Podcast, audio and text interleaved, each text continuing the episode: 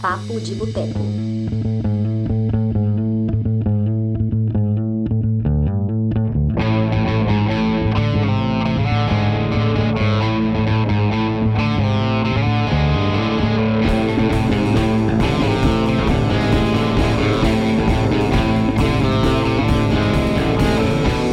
Olá, você! Está entrando a edição de número 126 do Papo de Boteco, podcast semanal do Cinema de Boteco.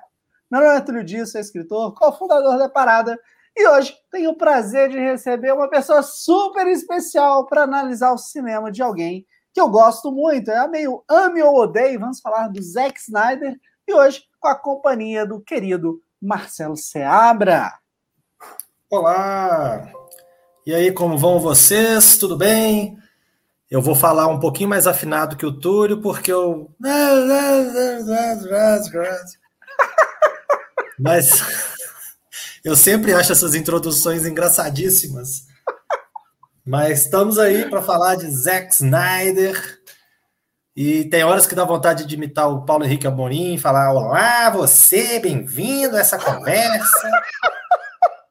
Mas estamos aí tomando uma cerveja para variar, cinema de boteco, né? Exatamente. Eu, Lembrando eu que na última vez que eu participei, teve alguém que falou assim: esse Seabra tá bebendo muito, então brinde a ele.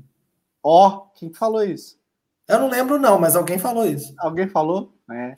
Eu não tô bebendo hoje. É, o sobrinho da Nath, cara, ele se diverte horrores, ele fica me zoando, né? Que ele fica fazendo Olá, você! ah, Brasil, sensacional. Olá, você! Mas, Seabra, me fala, para quem não te conhece, aonde que você pode ser encontrado? Ali na, na Lagoinha, em Belo Horizonte, sabe? bairro Boêmio, não por acidente, mas posso ser encontrado em O Pipoqueiro.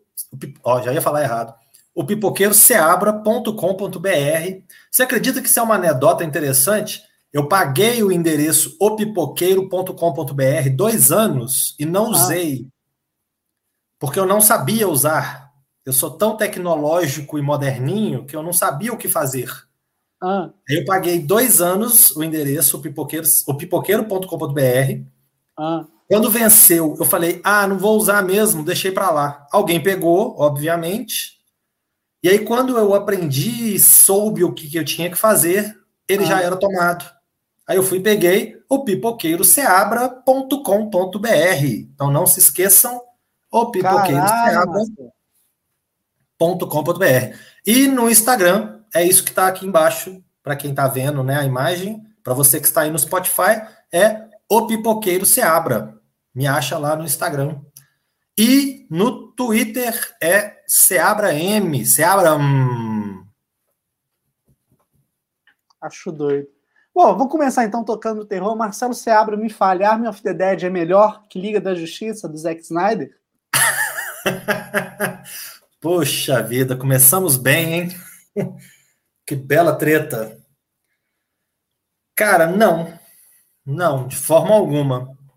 Army of the Dead é uma bagunça e eu acho que a, a, Liga da Justiça do Zack Snyder ainda deu um, uma, uma melhorada, assim, uma subida né, no filme. O filme cresceu, cresceu em mim. E eu acho que ele ficou assim bem interessante depois da, né, desse corte do Zack Snyder. Ele deu uma melhorada boa. Claro, né? O cara teve quatro horas para fazer o filme e ele já, já viu o que, que tinha dado errado por mais que ele alegue que ele nunca tenha assistido Sim. a versão do, do, do, outro coleguinha dele, né, do Joss Whedon, mas mesmo assim, você pode não ter visto o filme, mas você lê notícias, então você sabe o que, que não funcionou no filme do colega que veio antes, e aí você tem a oportunidade de melhorá-lo, Melhorar. de resolver as brechas que ficaram, e sem falar que a, a visão original do filme era dele. Então, eu acho que com o material que ele tinha e o material que ele conseguiu fazer, que ele teve né, o sinal verde para fazer, ele conseguiu resolver muita coisa, muita brecha, e ficou um filme bem superior. Já o Army of the Dead, por mais que ele alegue que ele ficou pensando no filme por 10 anos, eu vi alguém comentando lá no, no cinema de boteco do Instagram. Precisava de mais 10. Sacanagem. É, eu acho que ficou o resultado do Army of the Dead ficou bem comprometido. Entendi. Vamos falar só um pouquinho então do Army of the Dead. É, o novo trabalho do Zack Snyder está disponível aí na Netflix, né? Estreou agora, semana passada, finalzinho de mês de maio de 2021. É um filme em que o Zack Snyder volta às raízes, né? Fazendo uma obra de zumbi. É ao lado do Sucker Punch, dos únicos conceitos originais de toda a filmografia do Zack Snyder, e conta a história de uma Los Angeles. Que, caralho, Las Vegas, eu tô falando Los Angeles, é Las Vegas. A primeira dominado, coisa que vem na cabeça. Pois é, cacete de agulha. De uma Las Vegas, né, dominada por um apocalipse zumbi, porque sabe-se lá como não saiu, né, de Las Vegas, ficou preso lá. E mostra um grupo de mercenários invadindo, né, o que sobrou de Las Vegas, para resgatar ali uma grande quantia de dinheiro. É, eu me diverti horrores assistindo ao filme, é, mas conversando com o Seabra, a gente observou alguns problemas em Army of the Dead. Eu queria que o meu amigo Seabra comentasse um pouquinho sobre essas questões. Vou ter que abrir minha crítica aqui do pipoqueiro. para relembrar. Crítica online ao vivo no vídeo, cara. Olha ao vivaço. Já teve gente que me perguntou por que, que você não grava né, vídeos no YouTube, ou às vezes áudio, ou qualquer coisa assim. Vou pegar minha crítica, vou lê-la aqui, né? Às Sim, vezes. é, eu, eu já fiz isso várias vezes, inclusive. Cara, eu achei assim, foi, foi até um processo interessante escrever a crítica. Oi, Vitor. Foi até um processo interessante escrever a crítica do, do Army of the Dead, porque enquanto eu estava assistindo ao filme, é uma coisa que eu não costumo fazer, mas eu comecei a achar tão gritante algumas coisas né, que estavam acontecendo, estavam tão gritantes, estavam me enervando tanto, que eu peguei o celular e comecei a gravar áudio para mim mesmo. Né? Sabe aquele grupo que você cria com você mesmo? Sei. Para reflexões, né? O meu chama o meu trompete de Natal. o meu chama Notas.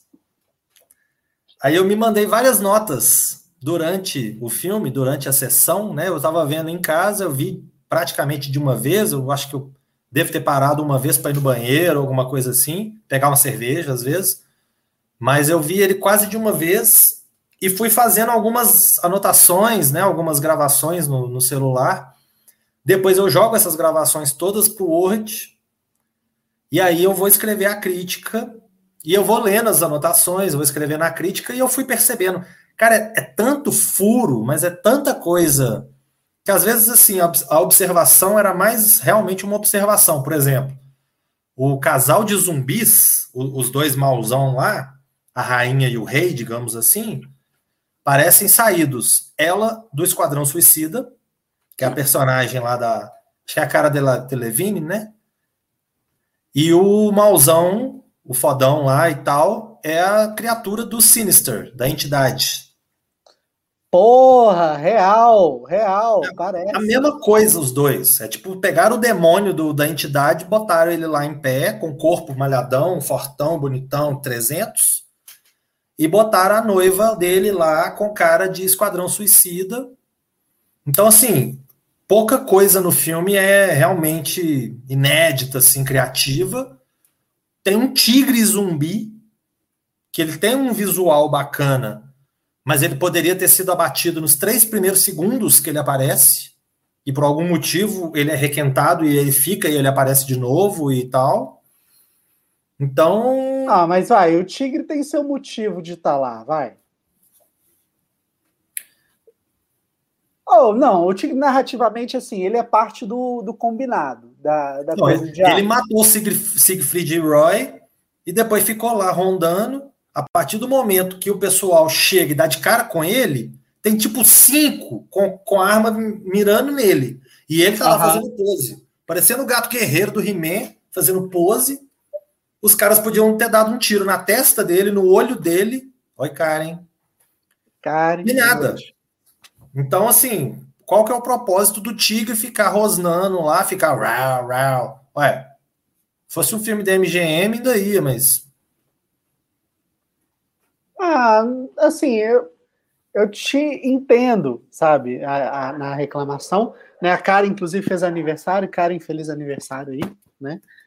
É, eu entendo na sua reclamação, mas sendo muito sincero, o Tigre não me incomodou.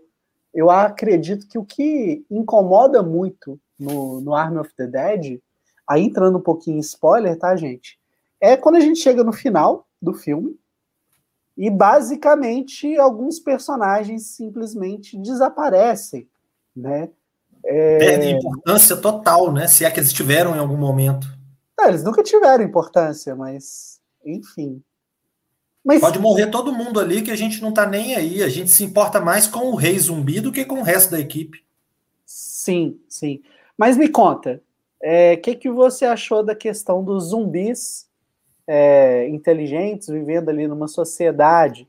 A gente tem nesse universo, nesse subgênero de filme de zumbi, sempre uma questão política muito forte. Quando o próprio Snyder pegou para refazer o Madrugada dos Mortos, ele meio que, ainda que o Madrugada dos Mortos, né, primeiro longa né, que ele dirigiu, tem roteiro inclusive do James Gunn, é, ainda que seja um belo filme, né, um filme de zumbi super eficiente, é, ele perde um pouco do teor crítico que o George Romero tinha trabalhado no Madrugada dos Mortos. É, e essa questão política, social, fica sempre muito presente nos filmes de zumbi. Você acha que o Army of the Dead tem algo para a gente tirar disso? Eu queria que você falasse isso e a questão da inteligência da sociedade dos zumbis. A questão da crítica, eu acho que o Zack Snyder ele, ele extrai muito pouco nos dois filmes, tanto no Madrugada, que eu acho eficiente, interessante, bem feito, divertido, eu já vi muito fã do original do Madrugada dos Mortos do Romero criticando e metendo pau no, no do Zack Snyder, exatamente porque ele, ele meio que, que extrai alguma coisa dali e ele rende os elementos que ele acha que são os mais interessantes. Mas uhum. perde muita força nesse sentido. Eu acho que perde essa questão da crítica e tal. O Army of the Dead, fora o fato de que ah, Las Vegas é a cidade do pecado, tem muito dinheiro lá, tem cassinos, e aí tá cheio de zumbis. Sempre esteve e agora tá pior, né? Basicamente é o que eles estão dizendo. É uma crítica bem juvenil, né? Eu com 19 anos podia ter escrito esse roteiro. O Zack Snyder vai ver, ele tinha 19 anos quando ele escreveu. Pois é, essa história dele estar tá há 10 anos desenvolvendo essa história, cara, isso devia ter dado uma coisa muito melhor, se o cara fosse realmente assim, um cara fodão, capaz e tal. Eu acho, como você falou, esse e Sucker Punch são os dois filmes que, que são baseados em conceitos do Zack Snyder, são conceitos originais. O que prova que ele tem que continuar dependendo de outras fontes. Ele tem que continuar fazendo refilmagem, ou adaptação de livro, de história em quadrinho, do videogame, do que for. Porque esse filme, inclusive, parece um videogame. Né? Ele, os personagens vão passando de fase, tem lá uns chefes, né, e tal, até chegar no zumbizão, que é o chefão final do videogame, para zerar o jogo. Então é uma cara danada de videogame. Os personagens estão todos num tédio fantástico. O Dave Bautista tá assim. Só falta escorrer aqui. Babá. Então é, é, complicado. Eu achei assim, a questão da crítica não praticamente não existe. Você, ah, ok, Las Vegas está cheia de zumbis. Acabou, a crítica vai aí, é rasa esse ponto.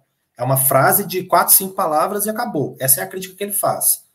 E a partir daí vamos desenvolver a ação correndo. Já ia falar ação descerebrada, né? Zumbi, cérebro.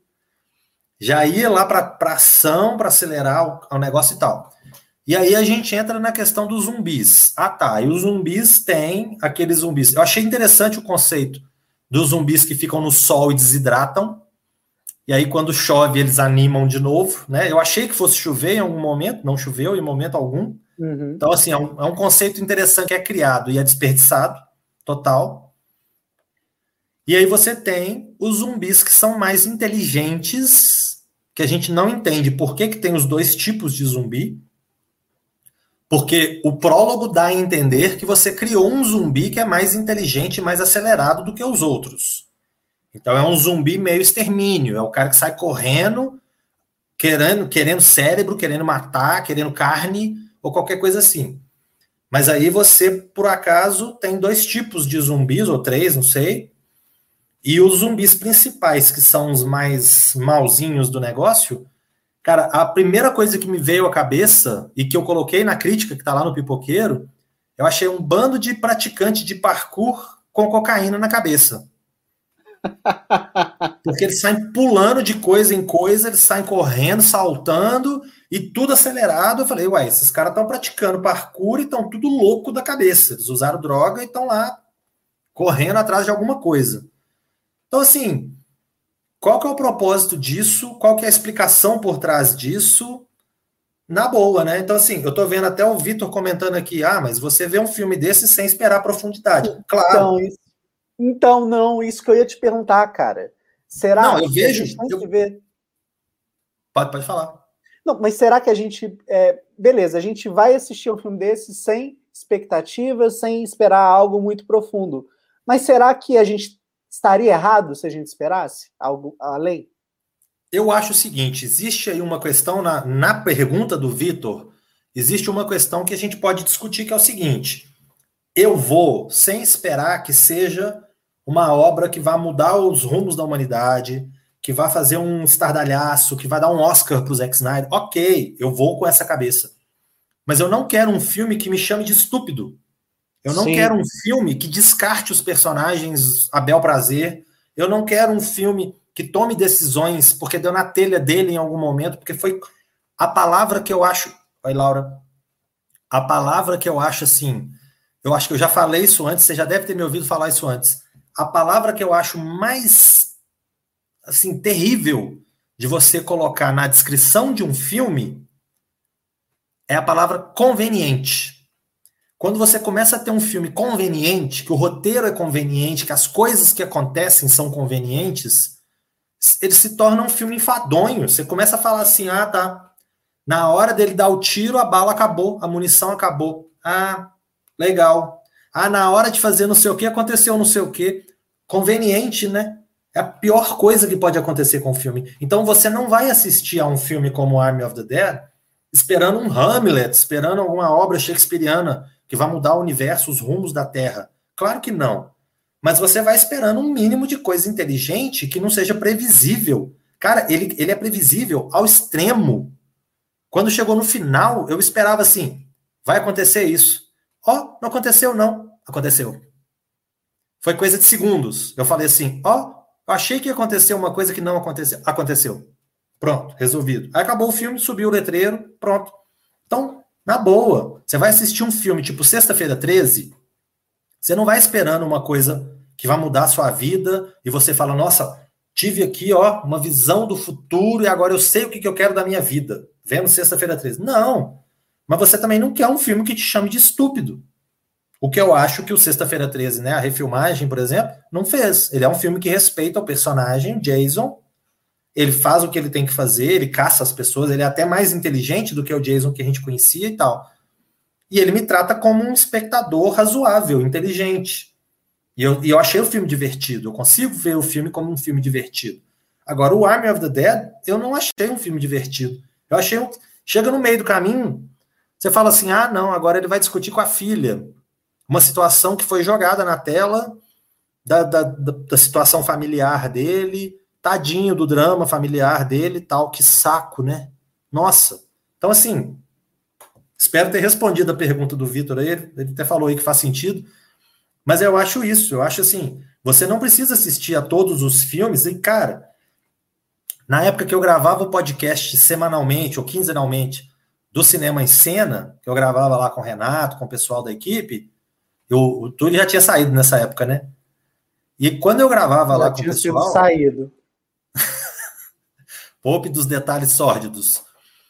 Mas aí, nessa época que eu gravava o, o, podcast do Cinema em Cena, o pessoal brincava que eu tinha que ganhar um extra, um salário extra, por insalubridade, porque eu via os piores filmes da semana. A gente ia, a gente ia comentar os filmes que estavam sendo lançados, que saíam, e, e olha que nessa época nem tinha streaming. A gente comentava os filmes que saíam no cinema.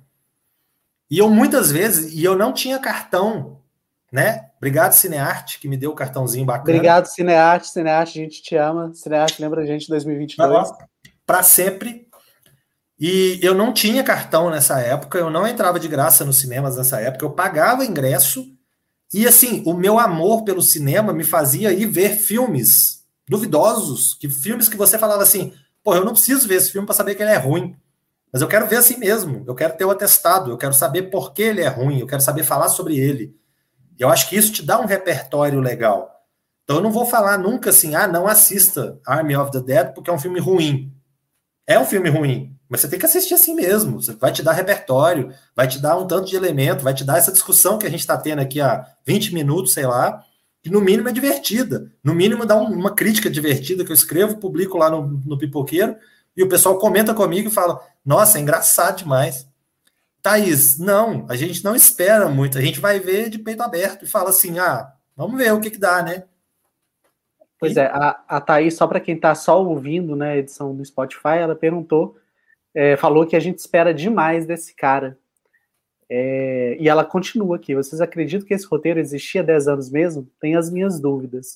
O que, que você acha, abre?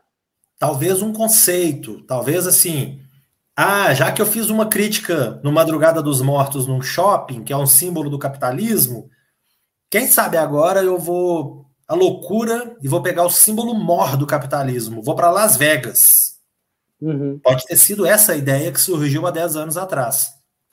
Agora, que ele começou a escrever um roteiro, que ele começou a tratar um roteiro e tal. Ah, o cara estava envolvido com DC, com Super-Homem, com Batman. Acho meio exagero isso. Então, respondendo a pergunta, é, eu não sei, cara. Eu acho que concordo quando o Marcelo fala, né? Ah, já deve ter existido ali o conceito e tal. Mas às vezes realmente acontece da gente ter a ideia de fazer um filme. Madrugada dos Mortos, o quê? 2005? Uma, 2004.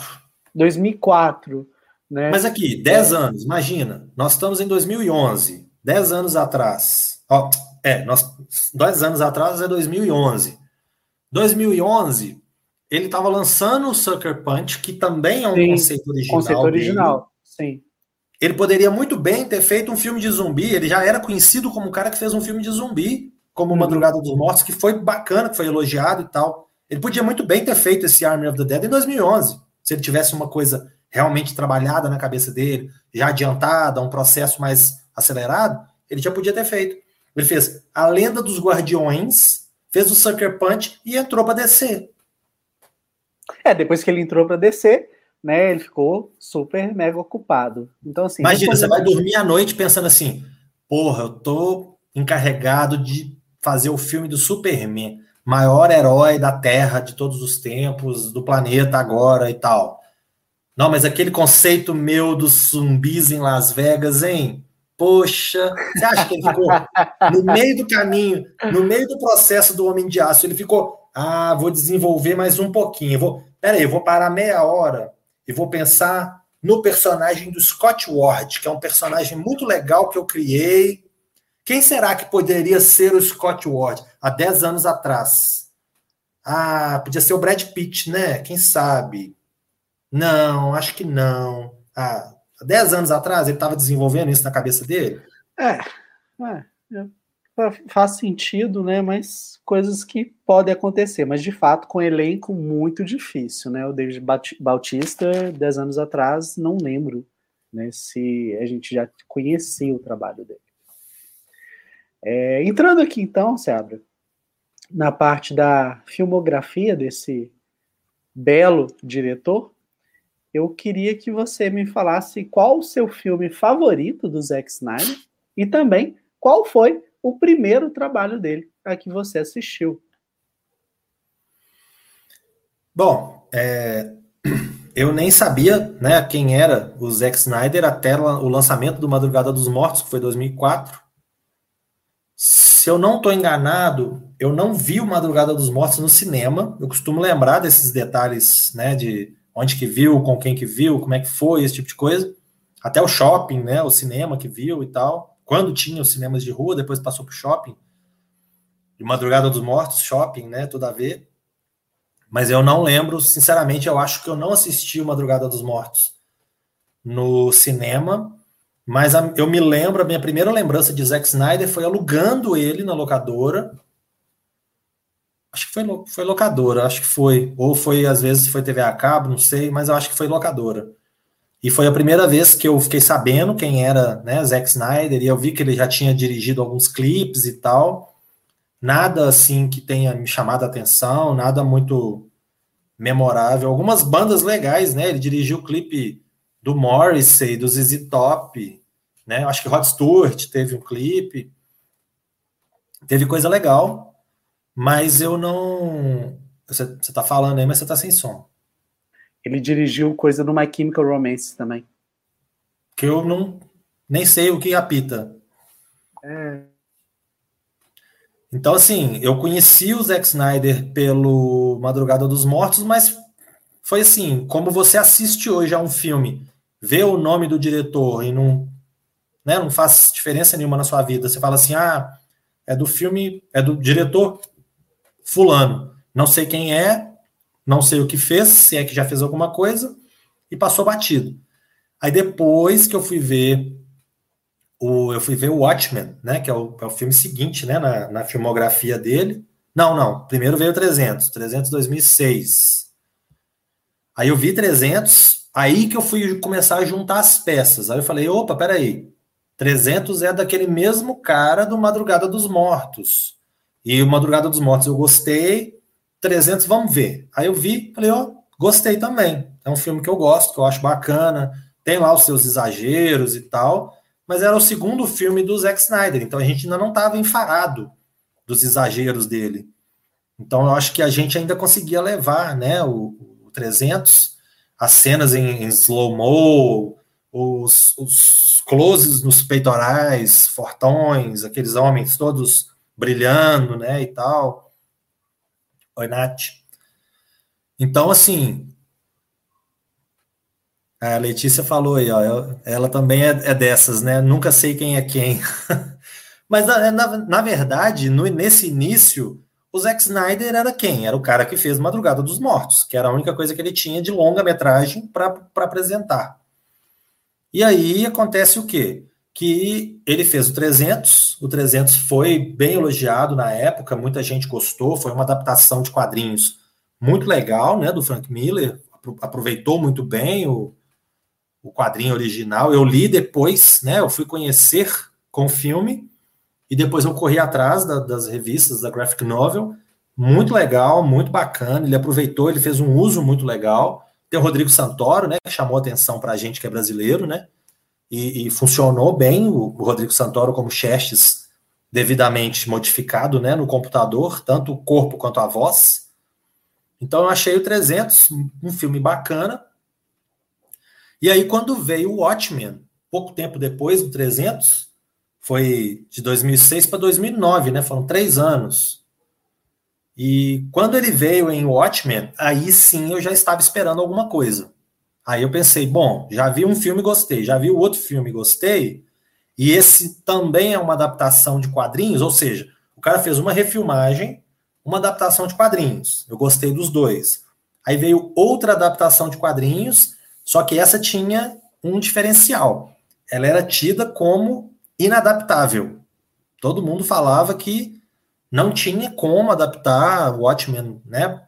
Outros caras fodões já tinham tentado, já tinham olhado. E, né, eu acho que Darren Aronofsky é um que já tinha né, tentado adaptar Watchmen. E, e ele falou que não dava, que ia ter que, sei lá, fazer uma minissérie, fazer uma coisa longa, de grande duração e tal. E aí vem esse rapazinho aí, né? Todo intrépido, e faz a adaptação de Watchmen. Obviamente que o Alan Moore ia falar mal, ia renegar, porque o Alan Moore é um chato de galoche que, né, que tudo para ele é ruim. Ele é extremamente competente, genial nas criações dele, mas tudo para ele é ruim, tudo ele mete o pau, ele é o cara que né, é o corneteiro. Sim. Então, né, eu sou o pipoqueiro, né? O Alan Moore é o corneteiro. Aí, claro, ele tinha que falar mal e tal. O filme saiu como uma adaptação dos quadrinhos de Dave Gibbons, né? Que é só, que assim, não só, não desfazendo, mas é só o ilustrador. Então tiraram o Alan Moore, os dois criadores, sai um, ficou só o outro, né? Então o, o Watchmen foi lançado como uma adaptação da obra de Dave Gibbons, porque o Alan Moore mandou tirar o nome dele. Sim. Mas eu acho o Watchmen um filme fantástico. Filme que, assim, ele aproveita. Eu já havia lido a revista em quadrinhos, né? Eu sempre fui um fã de quadrinhos. Inclusive, momento anedota, né?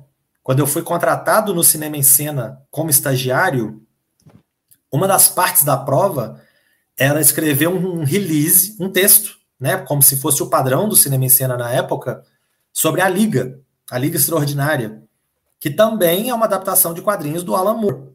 Essa sim, muito ruim. Horrível. E... Hã? Horrível. Pois é, e na época que eu, na época que eu fui fazer a prova, em 2003, que eu fiz a prova para entrar no, no Cinema em Cena, eu fui o segundo estagiário do Cinema em Cena depois do Renato. Então, o Renato foi contratado, aí eu fui estagiário. E na época já estava se falando do lançamento da Liga Extraordinária, 2003.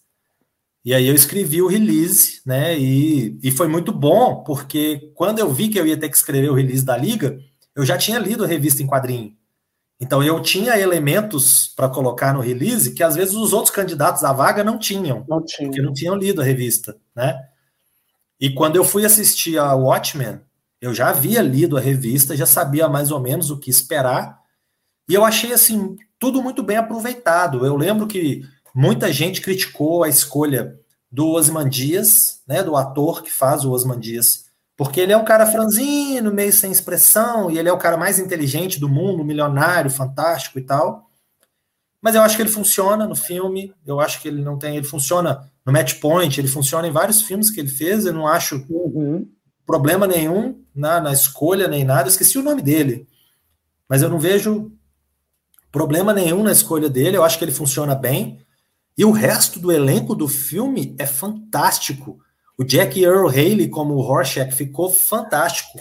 O Patrick Wilson, o comediante, o Jeffrey Dean Morgan, que hoje é mais lembrado pelo Walking Dead, né? Falando de, de zumbi. O nome dele é Matthew Good. Matthew Good, é, ele é de Downton Abbey, né? Ele tem aquela cara de almofadinha, britânico. Vamos tomar um chá das cinco, querida. Mas ele é muito bom, ele resolve bem o, o, o problema e tal. E a gente tem um elenco, né? A Carla Gugino. Nossa, tem um, um elenco fantástico no, no, no, Watchmen. E aí, respondendo a sua pergunta, então, primeiro filme, Madrugada dos Mortos, que eu vi. E o que eu gosto mais até hoje, sem sombra de dúvida, é o Watchmen. Perfeito. Eu comecei com o Zack Snyder, se eu não me engano, com o 300. É, eu possivelmente vi o Madrugada dos Mortos, mas não me liguei em nome de diretor, não me prendi a isso. Eu assistia muitos filmes de terror, né? Então, com certeza eu devo ter visto ele. Mas eu fui prestar atenção no Zack Snyder a partir do 300. É, e é curioso, porque 300, o Watchmen, são filmes em que ele usou os quadrinhos ali basicamente como storyboards, né? Que storyboard, para quem não sabe, é quando você desenha o seu filme. Você pega o roteiro do seu filme e transforma esse roteiro numa história em quadrinhos. O Zack Snyder não precisou né, contratar um artista para fazer o storyboard, ele simplesmente pegou o original né, que eu estou brincando, tá, gente? Mas possivelmente é, é verdade também. É, ele usou exatamente os frames que estavam nos quadrinhos para ele realizar o filme. E aí ele fez muita coisa boa, né? Tem algumas questões aqui que chegaram para gente. Funciona, né, o que ele fez. Ele usou como storyboard, mas ele usou uma fonte boa, né? Se ele tivesse Exatamente. usado uma fonte ruim... Exatamente. Ó, o Márcio Fernando, Márcio, boa noite. É, ele quer saber de você, Marcelo. Por que os blockbusters estão tão ruins, tanto em roteiros como atuações, tipo Mortal Kombat, Godzilla vs Kong, Mulher Maravilha em 1984 e essa bomba do Zack Snyder? Ué, eu acho assim, são. Ok, eu concordo que a maioria não tá lá essas coisas. Cara, eu ainda consigo ver coisa boa no Mulher Maravilha 84 que muita gente não viu. Eu, eu ainda acho filme razoável Eu escrevi. Eu acho assim, ele, ele até perdeu um pouco do peso, que eu, quando eu assisti, eu achei melhor. Hoje eu não acho tão grandes coisas assim. Isso acontece, né? Para quem está vendo aí, isso é uma coisa que críticos, né? Quem escreve sobre um filme sempre tem que reconhecer que o filme muda na percepção ao longo do tempo, para mais ou para menos, né? Para melhor ou para pior. E no caso do Mulher Maravilha, sim, quando eu paro para pensar em algumas coisas, ele funciona não tão bem. Eu acho que eu peguei leve até na crítica. Mas. é, o Vitor tá me chamando de guerreiro aqui por ter gostado do, do Mulher Maravilha 84. É, muita gente me falou isso, Vitor. Né? Eu acho que até se bobear o Túlio também. Muita gente na época que eu publiquei a crítica, eu peguei leve na crítica, eu achei um filme otimista, eu achei um filme bonito de se ver. Na, época, na hora que eu estava assistindo o filme, eu achei ele um filme empolgante, talvez porque eu tenha assistido a ele também no meio da pandemia, e aí eu fui numa sessão para convidados que devia ter sete pessoas dentro da sala do cinema, devidamente cuidado, de máscara, com álcool, aquela coisa toda. E eu já estava meses sem ir ao cinema. Não sei se às vezes isso influenciou de alguma forma a minha experiência. Não querendo né, me desculpar. Mas eu ouvi coisas boas no, no Mulher Maravilha 84. Agora, Godzilla versus Kong, é, ele oferece o que ele promete, que é o quebra-pau entre um gurilão e um monstro, né? E o Mortal Kombat é uma adaptação de um videogame de luta, né? Um trem que nem história não tem. Então, assim, você vai ver um Tomb Raider, por exemplo, pelo menos tem um roteiro, um fiapo, né? Uma história que você consegue desenvolver. Só uma correção, se tiver algum fã de game, ele vai querer te matar. É, ah. Mortal Kombat tem muita história. É, cada um dos personagens ali tem uma história no game, isso é muito elogiado mas infelizmente levar a ideia principal, que de fato são o confronto, a luta para o cinema, é a missão impossível. Né? A gente vai ter uma imensa dificuldade. Ah, vamos contar a história do Johnny Cage. Ah, tá legal, isso não dá um filme, né? Então é realmente da luta e eu vou defender. Eu gostei muito desse Mortal Kombat. Eu acho assim, ó, não sei se alguém ficou chateado aí por eu ter falado que não tem história, mas assim, a história do Mortal Kombat é uma história que é escrita nos bastidores para você chegar na hora e ter um videogame de luta. Então, assim, ah, tá, tem história do Mortal Kombat? Tem, mas não é a história do jogo. A história do jogo é uma luta entre dois bonecos que ficam ali dançando e dando golpe um no outro. É basicamente o que acontece. Da mesma forma que você pode falar, ah, Street Fighter tem uma história. Ok, o Guile é o não sei o que, o Ryu é o não sei o que, mas no jogo você tem um quebra-pau entre dois personagens. Então, no fim das contas, foi isso que eu quis dizer com não tem uma história, é um é, jogo. Inclusive, né, no caso do Street Fighter, a gente tem até um filme da Chun-Li e a gente viu o que não se deve fazer para adaptar histórias de games. Que é um trem horroroso, ordinário, né? Aquela. Era, era a Lana Lang, né? A Kristen Kirk. Nossa, cara, que filme desgraçado. Véio. Pois é, então assim, o, fi, o filme do o Street Fighter, que tem o Van Damme, e o Mortal Kombat, que tem lá o Christopher Lambert, eu acho dois filmes divertidos. Dois filmes que eu vi na minha adolescência, crescendo e tal, que funcionaram na época. Hoje eu assisto, dou risada, né? O Raul Júlia, que era um ator fantástico, totalmente desperdiçado ali como megalomaníaco, louco, ditador, fantástico ele é engraçado, né? Ele, ele chega a ser engraçado, porque ele é um ator foda, fazendo um personagem esquemático e raso e tal. E aí, nesse filme do Mortal Kombat, eles resolvem criar uma profundidade que não existe. Então, assim, a questão da, da disputa entre o Scorpion e o Sub-Zero é até legal, é bacana, né? O prólogo do filme é bacana. Muito bom, muito bom. Da mesma forma que o Army of the Dead tem um prólogo legal. Mas se tivesse parado no prólogo, beleza. A gente ia estar fa falando aqui de um filme de 16 minutos, sei lá quantos minutos, ia falar, não, legal, os 16 minutos são muito bacanas e tal e tal. Só que aí eles querem desenvolver esse fiapo num filme de duas horas, duas horas e meia, no caso do Army of the Dead. Então, é, Márcio, eu não sei exatamente o que, que deu errado aí nessa temporada de blockbusters para a gente ter esses filmes rasteiros desse tanto, Mas é um momento, às vezes, de você parar e olhar para trás. Pensa o seguinte: eu já vi tudo do meu diretor favorito. Eu já peguei a obra do Hitchcock toda e explorei. Eu já peguei o Billy Wilder, né, para puxar sardinha para Ana Lúcia, né? Será que eu já peguei a obra toda do Billy Wilder e já destrinchei ela, já vi o apartamento, né? Já vi tudo, né? Já vi o, aquele do. Quanto mais quente, chama, gente, do. Hã? Quanto mais quente, melhor? Não, eu tô tentando lembrar do Noir, Pacto.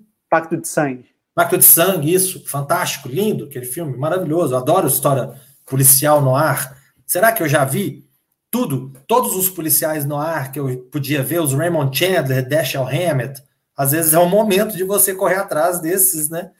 E poder ver os clássicos do cinema, porque atualmente realmente está complicado, né? Voltando aqui ao, ao, ao, Snyder, quero saber de você, Marcelo. É, como que você, se você tivesse que caracterizar o cinema do Zack Snyder, como você o faria? Ó, eu lembro do seguinte. Acho que foi até uma discussão na época que eu tive com o Renato Silveira, que hoje faz o Cinematógrafo, na época era do Cinema em Cena, que eu também era do Cinema em Cena na época, e ele me, na época, a gente assistiu a, Bill, a Kill Bill, e a gente discutiu um pouco, né, como é que cada um tinha recebido e tal, e eu achava, eu falei com ele assim, falei, eu achei um dos mais fracos do Tarantino, porque ele é só visual, ele é só assim, vou criar uma cena bacana. Aí ele põe uma coisa em preto e branco, com uma luz, com não sei o que e tal. É bonito, é bonito. Mas não é muito a minha praia, não faz tanto a minha cabeça. Eu acho que o cinema do Zack Snyder vai muito por esse lado. Ele faz muita coisa, às vezes, que é uma cena bonita, é um quadro bonito para você pôr na parede, mas em movimento, no filme, para compor um filme, eu acho que eu me preocupo, eu me preocupo um pouco mais com os personagens do Zack Snyder do que o próprio Zack Snyder. Então, eu acho que ele se preocupa muito com o visual, ele se preocupa muito com o efeito que cada cena vai causar, que não é em si um problema. Eu acho que é uma parte do cinema, né? A gente valoriza também, a questão da fotografia, a questão né, da, do mise-en-scène, da, da encenação toda ali e tal. Mas se você for pegar, no fim das contas, o resultado e falar assim, e aí, o que, que você tirou disso? Você teve várias cenas bonitas, você teve ali uma plasticidade, uma coisa, né, um uso da luz e tal, coisa que ele usa pouco, né, luz, porque ele usa mais a sombra, né. Eu até coloquei isso na minha crítica do, do Army of the Dead, que ele fez as pazes com o sol, porque até então né? O cara, para fazer um filme do Superman e tá brigado com o sol é complicado, né? e agora ele fez as pazes. Então, assim, eu acho que o Zack Snyder ele, ele é um cara que talvez, ao contrário de um David Fincher, por exemplo, ele é um cara que se daria melhor seguindo nos clipes, porque o clipe muitas vezes você corta muito rápido, né? Tipo o Michael Bay, você conta uma história em dois, três minutos, quatro minutos, sei lá, e você corta muito, põe uma música em cima para dar sentido para aquilo que você está vendo, e é mais uma questão de visual mesmo, é uma questão de você ligar aquilo que você está vendo na música que você está escutando, e, e, às vezes é uma coisa que funciona melhor do que num longa-metragem ficcional, que é o que ele está tentando fazer hoje. Então, assim, eu, às vezes quem está me ouvindo aí está me achando um pouco amargurado, né, metendo muito pau no Zack Snyder e tal, mas eu, como eu disse, eu gosto muito de Watchmen, eu gosto de Madrugada dos Mortos, eu gosto de 300. Eu acho que esse foi um começo muito legal, que ele deveria ter crescido como artista, como diretor, com esse começo. Só que a partir daí, ele começou a pegar muito pesado nos maneirismos que ele vinha tendo. E talvez por a gente conhecer ele pouco, só de três filmes até então, a gente aceitasse, eu pelo menos aceitasse melhor o que, que ele estava fazendo ali, o que, que ele estava propondo ali. A partir dali, do Watchmen, eu acho que ele começou a pegar um pouco pesado, ele começou a forçar a barra um pouquinho. Então eu, eu acho que a partir daí ele começou a ficar muito exagerado nessa coisa do, da estética sem conteúdo. Então eu acho que isso é o que eu definiria o cinema do Zack Snyder. Estética sem conteúdo. Cara, legal é, essa consideração, até a comparação ali indireta com o Fincher, né? É, eu gosto muito do trabalho do Zack Snyder, mas não vou negar que talvez desenvolvimento narrativo, vamos colocar assim, talvez seja errado, tá? Mas não acho que é o forte dele quando a gente compara com o aspecto técnico. Ele é um cara que gosta de trabalhar com slow motion, com fast motion, ou seja, ao mesmo tempo que ele deixa a cena, né, uma sequência lenta, ele gosta de acelerar algumas coisas. Um exemplo disso tá na Liga da Justiça, naquela cena que o Flash, né, vai combater o Super-Homem, depois que o Super-Homem volta, aquele olhar, né? Então assim, ele sabe fazer isso, sabe fazer isso muito bem. Então assim, eu sempre fico muito é, vamos colocar chateado quando eu vejo todas as críticas que o Snyder recebe, porque é como se as pessoas não valorizassem o que ele tem de mérito. E ele tem muita coisa de mérito, é, visualmente falando, né? Isso eu acho que, assim, não é coisa de gostar, desgostar, é saber olhar e avaliar. Sim. Tem uma Mas não sustenta. cinema. Né, não, não sustenta na narrativa, concordo, concordo. Só que será que. Calma, vamos voltar nisso, mas antes. Tem uma crítica de cinema que chama Amy Nicholson. Ela comenta de outro ponto positivo que existe na filmografia do Zack Snyder, e ali a gente pode puxar o 300, pode puxar, acho que o Watchman também tem, é, o Sucker Punch também costuma ter algumas coisas, mas são as longas sequências de ação, de luta, em que ele faz sem corte. E aí essa crítica ela diz, né, algo como, porra, eu nunca entendo por que, que os diretores demoram tanto tempo, né? Acho que ela quis falar do Michael Bay, vai. Que, que os diretores demoram tanto tempo para fazer uma sequência de luta para depois chegar e transformar ela num monte de corte, né? E um exemplo fora da filmografia do Zack Snyder para ilustrar isso, não sei se a galera que está acompanhando essa transmissão, né, essa edição do nosso programa, viu, mas é um puta filme bom pra caralho dos anos 2000, que é o Old Boy. Você tem um plano longo, sem cortes, né? Um plano longo, que o personagem tá ali descendo o cacete. a série o Demolidor, se eu não me engano, na primeira e na segunda temporada, faz uma homenagem a essa cena. A cena do corredor, que o Demolidor é vai bom. lutando. Não? É muito bom, é destruidor, bom pra caralho. Então, assim, o Snyder ele tem esses aspectos aí visuais que me chamam muita atenção. É, eu gosto de ver quando o diretor ele se arrisca nesse sentido, porque todo mundo ficava falando, ah, mas ele tá fazendo um filme, igual você falou aí, do super-homem sem sol, né, o filme de herói na escuridão. Sei, cara, eu acho que é, se a gente pega o visual narrativo, não a narrativa né, da, da história, ó, que eu tô inventando coisa aqui agora, é, funciona. Deixa o Gazão ouvir isso. Né, não, mas funciona, cara. É, é um filme para você assistir e você ficar embasbacado com o visual. É uma pena que, porra, eu sou fascinado com a história, sabe? É, e aí, algumas vezes, ele peque nisso. Mas, sinceramente, eu acho que as críticas que o Snyder recebe, muitas vezes eu acho que tem má vontade. O que, que você acha? Eu acho interessante você falar que é fascinado por história. Eu comecei o curso de graduação de história Chegou no meio do caminho, eu falei assim: não, meu foco é o jornalismo. Não, isso eu larguei história, a história. É, eu, eu, quis falar histórias narrativas. Não, não, não, Sim, eu também gosto de histórias narrativas, inclusive a história do mundo, né? E aí eu, pense, eu comecei o curso de história, larguei, fui para o jornalismo, e depois eu fiz uma pós em História da Cultura e da Arte, na UFMG para falar de arte, né? Voltado para a questão de narrativa, para a questão. Tinha uma disciplina de cinema, que muitas vezes eu me pegava falando sozinho a aula toda e o professor calado olhando para minha cara, esperando eu parar com a palestrinha, né? E aí era, foi, foi muito bacana, foi uma experiência muito legal e tal.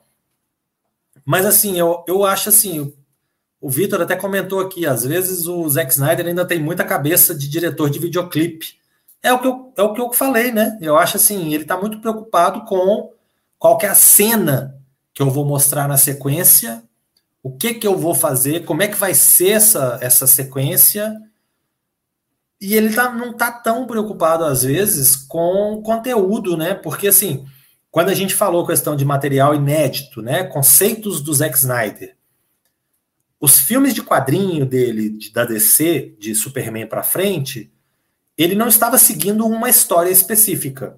Não é como 300 e Watchmen, por exemplo, que ele estava adaptando uma história. Então teve espaço para escrever, para inovar e tudo mais. E aí que eu acho que ele se perde. Eu acho que a grande diferença entre 300 e, e Watchmen, de um lado, tô, tô vendo se minha mão está enquadrada aqui, né?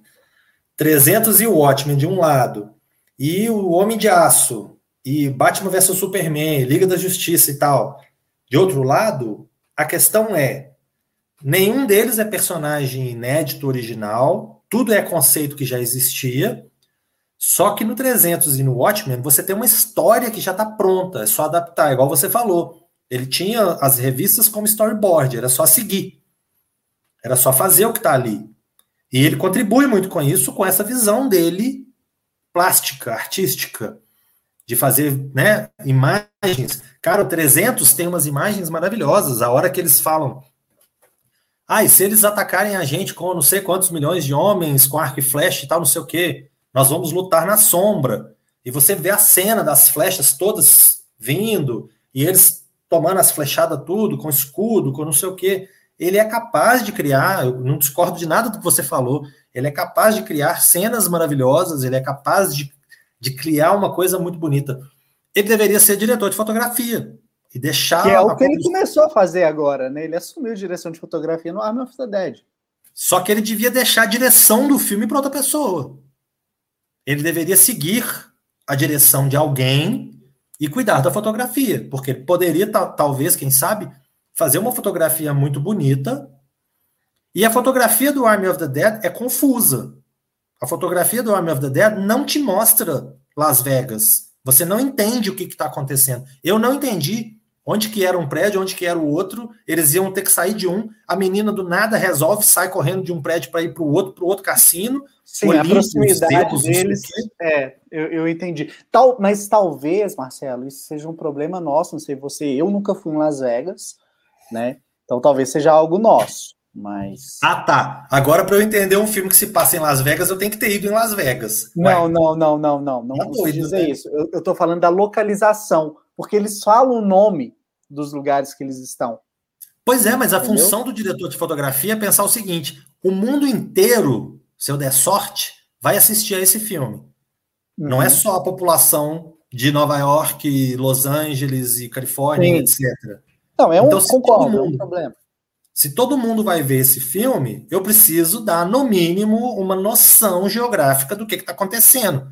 As pessoas. Cara, do nada no Army of the Dead, eu tô vendo a menina num outro prédio que não tinha nada a ver. Uai, Karen, conta pra gente então o que, Karen, que você achou. Então pode falar, a Karen é nossa mestre de geografia aqui, ela vai falar. Mas, pô, eu acho assim, do nada, quando eu pisquei, a menina, a filha dele, tinha saído do prédio, do, do cassino onde eles estavam, e ela já estava olhando, estava dando para ver luz entrando, então parecia, dava a entender que ela estava saindo do submundo ali de onde ela estava, ali do underground que ela estava, e ela ia chegar no outro lugar coisa que logo acontece, ela chega no outro prédio. E aí você fala, ué, mas o que, que aconteceu nesse meio do caminho? Ela correu de um lugar para o outro, ninguém pegou ela no meio do caminho, não teve um tigre zumbi para atacar ela no meio do caminho, não teve nenhum zumbi doidinho lá, parkour na cocaína para poder pegar ela no meio do caminho. Não aconteceu nada, ela simplesmente saiu correndo na cara e na coragem. O que torna um outro ponto que nós não tratamos aqui ainda. Para que serve a coiote? Para porra nenhuma, basicamente. Porque o que, que é a função do coiote? É atravessar a pessoa a fronteira, levar a pessoa do México para os Estados Unidos. Isso é um coiote. Isso poderia ter tido uma crítica, uma questão capitalista, filosófica, não sei o que e tal. Não serve para nada, absolutamente nada. Ela abre uma porta e fala: Vamos! Aí eles atravessam a porta e para isso serviu a coiote para abrir uma porta. Ah, que legal! Então, assim, a questão geográfica é um lixo. Onde que estava aquele, aquele acampamento? Na entrada da cidade? As pessoas passam, vão e voltam e passam pelo acampamento com facilidade. Então, assim, ele, como diretor de fotografia, é uma negação completa. Ele precisa ter alguém para falar para ele o que, que ele tem que fazer. Aí ele vai conseguir fazer. Aí ele vai juntar todas essas ideias fantásticas que ele tem, porque ele tem ideia de pôster. As ideias de pôster que ele tem são fantásticas, são lindas, são plasticamente perfeitas. Só que ele precisa costurar uma coisa na outra. Ele precisa dar sentido para as coisas que parece que ele sonhou. Ah, eu sonhei com uma imagem, tipo o Leonardo da Vinci. Eu so... eu sonhei que tinha ali, ó, Deus encostando o dedo no, no homem e tal e coisa. Vai lá e pinta um quadro, então. Não vai fazer um filme, não, poxa. Ué. É, a gente não falou muito aqui, né, Marcelo, do Sucker Punch. O Vitor havia feito esse comentário, eu acho que ele ainda tem muita cabeça de diretor de clipe. A introdução do Sucker Punch, com uma releitura do Sweet Dreams, eu acho, acho que é o Sweet Dreams, é, do Eurorhythmics. É, é um clipe, cara, é um clipe gigante, né? E é muito legal, funciona bem. É, você falou, né? Não, você não viu o Sucker Punch ou não lembra dele mesmo? Cara, não me animou na época que foi lançado. Aí depois de um tempo, ele passando na TV a cabo, eu vi um trecho. Eu lembro de ter visto aquela menina, como é que chama? Aquela menina branquinha? Emily Browning. Cara meio... Hã? Emily Browning. Isso, Emily Browning. Ela fez uma, um filme que ela ficava dormindo, os homens se aproveitavam dela e tal. É. Beleza é. adormecida. É, a atriz é boa, ela, eu já via coisas com ela, ela é bacana e tal. Aventuras em série. Pois é, eu já vi coisas, outras coisas que ela fez, eu me lembro bem da cara dela. E tem um elenco interessante, mas é, é exatamente isso que eu acabei de falar. Ele tem cenas interessantes, mas como uma narrativa, como uma coisa coesa, ele não me pega. E eu já comecei a ver ele algumas vezes e eu simplesmente desisti. Falei, ah, não, para que, que eu vou ver esse trem? E aí eu mudei. Aí nessa hora que você sabe que eu sou mineiro, né? Para que, que eu vou ver esse trem? Aí eu mudei para outra coisa, para outro trem, no outro canal. Fui ver outro trem, no outro trem. E aí falei, ah, não, para que, que eu vou ficar vendo isso? E eu simplesmente desisti de Sucker Punch e eu não sei ainda do que se trata, não sei a história. Eu sei que tem umas meninas todas lá num lugar que estão meio que sendo abusadas por umas pessoas, tipo uns cafetões que ficam lá, mas eu não sei do que se trata e nunca me interessou também, nunca procurei saber. Em, em resumo, querido Marcelo, é um filme que trata sobre esse grupo de meninas que está numa instituição né, psiquiátrica. E aí a protagonista começa a ter alguns delírios, porque ela está prestes a sofrer um procedimento daqueles né, que. Enfim, Lobotomia? é, lobotomia. Inclusive, Marcelo, dá uma dica para você aqui ao vivaço, né? coisas que a gente deveria falar nos bastidores, mas vai aqui mesmo. É, eu vi um filme, tem algumas semanas, ele chama Honey Dew, é tipo melado, né, se for traduzir. É, Honeydew. Cara, eu acho que você vai se amarrar. É, é um daqueles tipos de, ó, dica de filme de terror, tá, gente? Um daqueles filmes de terror que trabalham sutileza, né? Tem o filho do Steven Spielberg no elenco, é, e assim vai crescendo até chegar no final e tipo, uou, né? Ele tem um DNA desses filmes, tipo Massacre da Serra Elétrica, sem a parte slasher.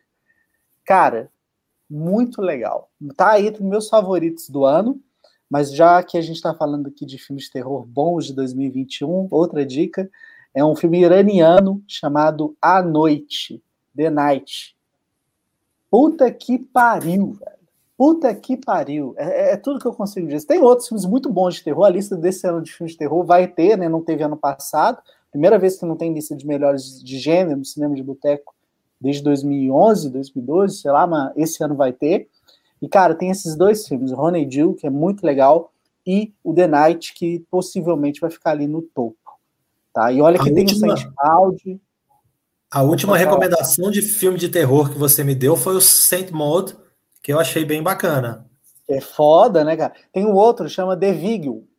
É, The V-I-G-I-L. Vigil. É Vigil. É um filme com uma pegada judaica, né? O cara tem uma coisa na, na religião que você precisa de alguém para velar um corpo. E, cara, é, é, muito louco o bagulho. É, enfim, tô, tô, com altos filmes de terror muito legais aí para indicar. Mas Guarda da lista. Vamos voltar para o Zack Snyder. É, vamos, vamos voltar para o Zack Snyder, mas já estamos aqui chegando nos finalmente. É, Marcelo, se você fosse indicar um filme do Zack Snyder para alguém, qual seria? Não pode falar Watchmen. Ah. Nem 300. Ah! Madrugada dos Mortos, Pô. Sacanagem. Eu falei que são os meus três filmes favoritos dele. Você falou que não pode falar nenhum deles, ó. Eu vou falar então o clipe do Rod Stewart, ué. Ah, Brasil. Mas aqui, uma coisa que uma coisa que é interessante nesses diretores que dirigem clipes, que estão ligados à música e tal, é o uso da música que ele faz, né? Ele ele faz um uso bacana, né? Você vê que Army of the Dead começa com Suspicious Minds do Elvis, né? Que é uma música foda de um cantor foda. Que tem tá depois... dentro de Las Vegas, né? Você pensa em Elvis Presley, você pensa em Las Vegas. E o mais legal, né? Você pensa em Elvis Presley, você pensa em Las Vegas, você pensa em Viva Las Vegas. Bem, eu amei, velho. E não é a versão do Elvis, é a versão do Richard não. Cheese, que é um cara que faz paródia, né? Você tem assim, é, é o Zack Snyder assumindo que o filme dele é uma paródia né? Como se isso fosse resolver todos os problemas do roteiro, né? Mas aí você tem uma trilha sonora bacana, né? Algumas músicas legais. A gente tem, por exemplo, Madrugada dos Mortos. A música mais marcante de longe é Johnny Cash, um dos meus cantores favoritos, né? Então, Elvis e Johnny Cash, eu acabei de falar dos meus cantores favoritos aqui, né? Então, assim, a gente tem o Johnny Cash começando, né? Com, com Madrugada dos Mortos, que é uma música fantástica, né? Que ele fala dos Cavaleiros do Apocalipse e tal. Sim. E, e tem outras músicas legais na trilha sonora. Watchmen tem umas, umas cenas fantásticas com trilha sonora. A cena, se eu não estou enganado, a cena que o comediante está chegando no Vietnã, que ele pula do helicóptero com um lança-chamas na mão, um charuto na boca, tá tocando All Along the Watchtower do Bob Dylan. Fantástico. Não, cara, essa. Ah, não, não, não, vou lembrar, porque tem uma do Bob Dylan no começo, né? Ah, não, não, é. Na verdade, quando ele pula do helicóptero, tá tocando All Along the Watchtower do Jimi Hendrix. Sim. A música, sim, a sim. música é do Bob Dylan, mas a versão é do Jimi Hendrix. Sim. E no começo, quando tá mostrando as galerias de fotos, que mostra as fotos todos dos heróis ao longo dos anos, é The Times They Are Changing. Na versão do Bob Dylan. Dylan. Come gather around, people. Aí vai, morando, vai mostrando as fotos. É muito foda, muito legal. O uso da música pelo Zack Snyder é muito legal. Ele, isso ele tem, esse senso de colocar as músicas, de, de construir a coisa. Só que é uma coisa que às vezes, assim, na maioria dos projetos que ele escolheu, ele não teve muita oportunidade, né? Nos filmes de super-herói, por exemplo, da DC do, Superman, Não, tem, Batman Tem uma cena do Homem de Aço que tem os Seasons do, do Chris Cornell. É, no Liga da Justiça, na versão do cuzão do Joss Whedon, é, tem algumas músicas. Na versão dele mesmo, não tô lembrado se tem alguma sequência musical. Eu lembro que no trailer tem Hallelujah, né? Mas. É, só no trailer. Só no Pô, o Leonardo Cohen tem tanta música boa e o povo fica insistindo em Hallelujah. Não, e pega sem entender a porra da música, né? Isso que é a melhor parte. No ótimo, eu acho que tem um uso legal, é, é irônico. Mas, no geral, assim, acho que às vezes fica perdido. No o ótimo é um filme que dá, dá uma. Para quem não conhece, eu faço o programa do Pipoqueiro, né? Que eu geralmente uso trilhas sonoras de filmes, de séries. O Watchmen é um filme que dá um programa do Pipoqueiro inteiro, sozinho. Só de música, com certeza. E é muito bacana, muito legal, realmente. É trilha muito boa. O Sucker Punch, a gente tem, além do Sweet Dreams, a gente tem Where Is My Mind, que é uma música do Pixies, mas é numa releitura, não lembro quem são os responsáveis. A gente tem o Army nada, Nada Surfer? Nada... Não vou, não, não, não vou saber, cara. Ah, mas é... o Where is My Mind já é do Clube da Luta, acabou, ninguém tá. Pois é, pois é, pois é, não, não, tem como. Mas eu gosto muito dessa, dessa, dessa gravação, cara. Eu acho que funciona muito no, no Sucker Punch. Tem o Army of Me, que é uma música da Bjork, e aí é parceria com a Skank Anansi. Skank Anansi, para quem gosta de rock com vocal feminino, recomendo muito. A tia lá é muito louca. É... Pô, deixa eu ver aqui se eu lembro outra coisa de trilha sonora dele. Não, acho que é isso. Eu não vi o Lenda dos, dos Guardiões. No 300 é. acho que não tem, né? Nada. Ou tem? Não, não tem. 300 é mais instrumental, né? Eu não me lembro é de ter nenhuma música pop, assim, rock, nem nada, não. Pois é. Então, assim, seu Snyder, como a Karen disse, ele não te pega mais pelo, pelo roteiro, né? Mas conquista na trilha sonora. E ela cara, diz também que gosta muito de rock. O cara começa o filme dele com There's a man going round taking names. Você fala, pronto, me leva. Né? leva meu dinheiro, leva minha família, invade a minha casa. Vou aceitar a Marta na minha vida. Né? Fica aí, é, Marta, zumbi, beleza. Tá bom. Fala, Marcelo. Acho que é isso, então. Conversamos um pouquinho aqui sobre a filmografia do Zack Snyder. Não aprofundamos né, em questões mais técnicas, ia ser legal se a gente tivesse aqui um diretor de fotografia para falar do estilo do Snyder, um diretor de arte, mas acho que foi o suficiente para dar uma pincelada, né? E quem sabe, para quem ainda não viu os filmes do Zack Snyder, queira né, se aventurar assistindo Madrugada dos Mortos, que de fato é uma, aposta certeira, né? O 300, o Watchmen, o Sucker Punch já é um pouco mais ousado. Mas daí né? Ele tem essa pequena curvinha. E eu tô vendo muita gente criticando demais o Army of the Dead, né? Como você falou também, que colocou todos os defeitos do filme. Mas, sendo muito sincero, me diverti. É, eu acho que mesmo com todos os defeitos, se o filme cumpre ali a função da diversão, tá valendo. A gente consegue é, fazer uma vista grossa para falar, ah, tá, é não importa se a mulher desaparece no final. Seu passador de pano safado. Né? É foda, cara. Mas, enfim, Marcelo, palavras finais. Te agradeço aí muito pela sua participação, contribuição com a gente e dê os seus últimos recados. Ué, espero que o pessoal tenha gostado aí dessa discussão, né? Uma, é sempre uma discussão muito sincera, né? Ninguém aqui está fazendo tipo nem nada a gente fala realmente o que a gente pensa e eu espero que vocês tenham gostado e que vocês vão lá no, no blog, né, no Pipoqueiro, para conferir a crítica de Army of the Dead que eu publiquei hoje, inclusive, correndo na hora do almoço, né? A gente a gente que tem identidade secreta, né? De dia, ele é coordenador pedagógico de escolas. E de noite, ele é um crítico de cinema e ah, séries de Publiquei a crítica de Mare of Easttown, que é muito legal, muito bacana, tá na HBO. A crítica tá lá no Pipoqueiro. E a crítica do Army of the Dead tá lá, bem descrita. Eu tento ao máximo sempre, né? Tento não, né? Eu acho que eu consigo ao máximo não dar spoiler. Então eu evito ao máximo, assim, eu comento uma coisa ou outra que tá no visual, que, é, que acontece nos primeiros 20 minutos de filme e tal. Nada de, de falar de final de filme, nem nada. Então quem não viu pode ir tranquilo, né? Pode, pode ler a crítica sem problema, sem restrições, mesmo não tendo visto ainda. E qualquer coisa tem um campinho lá de comentários. No Instagram dá para comentar também, no Twitter dá para me xingar, então fiquem à vontade.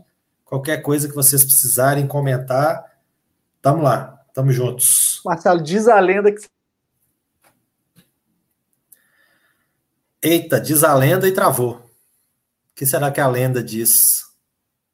Nós vamos ter que esperar um filme do Zack Snyder para ver a lenda?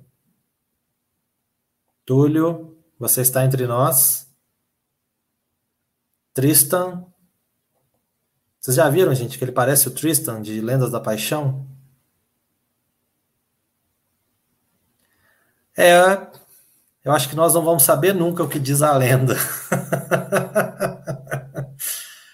Túlio, Vou baixar a cabeça aqui, Túlio. Você está nos ouvindo? Túlio, volte para nós. Túlio, não vá para a luz no fim do túnel. A luz no fim do túnel. Ah! é, gente, o Túlio acaba de cair. Acho que se ele não voltar, eu que vou ter que encerrar essa edição. Já pensou? Eu vou agora assumir o papel de host do cinema de boteco. Ah, droga. Ele voltou, que droga. Achei que eu ia ficar aqui falando sozinho um tempão, que droga. Você lembra que teve um programa que aconteceu isso, né? Que deu pau. Você saiu. É, e continuaram conversando, cara. Eu falei, velho, o programa acabou, mano, tem que encerrar, cara. Não, eu tava quase começando a cantar aqui. Danca, Shane, pra ver se eu distraio né, as pessoas aqui e tal. Vou entreter você. Como diria a Luciana Jimenez, eu vou entretenir vocês. É. É, ficou na lenda, né? Mas a, a lenda diz a lenda que. É, diz a lenda que trava, né? Mas diz a lenda que o Marcelo Serra deixa para falar os spoilers aqui no cinema de boteco. Nunca fiz. Nunca, Nunca fiz. Fiz. Eu lembro de um spoiler que eu, daqueles, né? Já lá, slow motion do Snyder do Túlio, exato. Eu lembro de uma vez, cara, no Twitter, velho.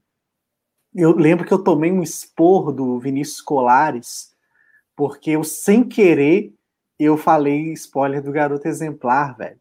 Ele me deu uma colada, cara, e assim, eu fiquei super sem graça, porque eu não percebi que eu tinha feito, velho. Foda, eu, me, eu me policio o tempo todo para falar e para escrever.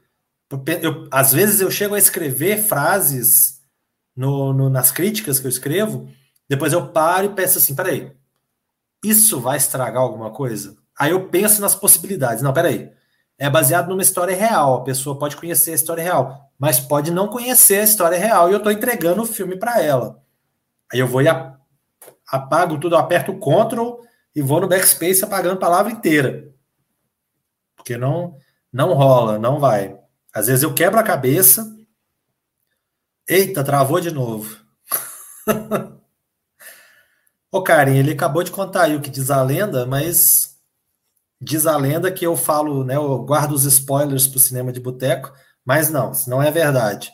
Eu não dou spoiler. Inclusive, a gente tem um grupo no WhatsApp, que muitas vezes a gente troca mensagens lá e tal, eu, eu geralmente aviso: ó, oh, gente, eu vou falar uma coisa que é spoiler do filme tal. Quem não viu o filme, não escute a minha mensagem. Aí eu mando um áudio, porque aí só quem escutou o áudio, só quem viu o filme, quer dizer, escuta o áudio. Então já aviso de cara, né? Antigamente tinha até um esquema que as pessoas escreviam a parte de spoiler com a letra branca. E aí o fundo era branco também, você não lia o que era spoiler. E aí, se você já viu o filme, você selecionava o texto, dava um Ctrl A ali, marcava o texto todo, e aí você conseguia ler o que era o spoiler. Então, muitas vezes eu, eu fazia isso. Eu já, já tinha assistido ao filme, aí eu marcava o texto, conseguia ler a crítica completa com a parte toda, né, escrita. Mas se eu não tivesse visto o filme, era só não ler a parte branca, né? Era só não dar. A tentação é muita, né? De dar um Ctrl A ali, selecionar o texto, mas aí eu segurava, não, não apertava para poder depois, né? Eu não, nunca gostei de tomar spoiler. Eu acho que eu tomei uns dois ou três spoilers na vida de filmes bacanas, assim, de filmes importantes. Tem um filme, por exemplo, que chama Um Plano Simples, com Bill Paxton Billy Bob Thornton muito bacana. É um filme muito legal que eu recomendo para quem não viu e que eu tomei um spoiler que foi assim complicado. Depois eu fui ver o filme até. Você ouviu Papo de Boteco.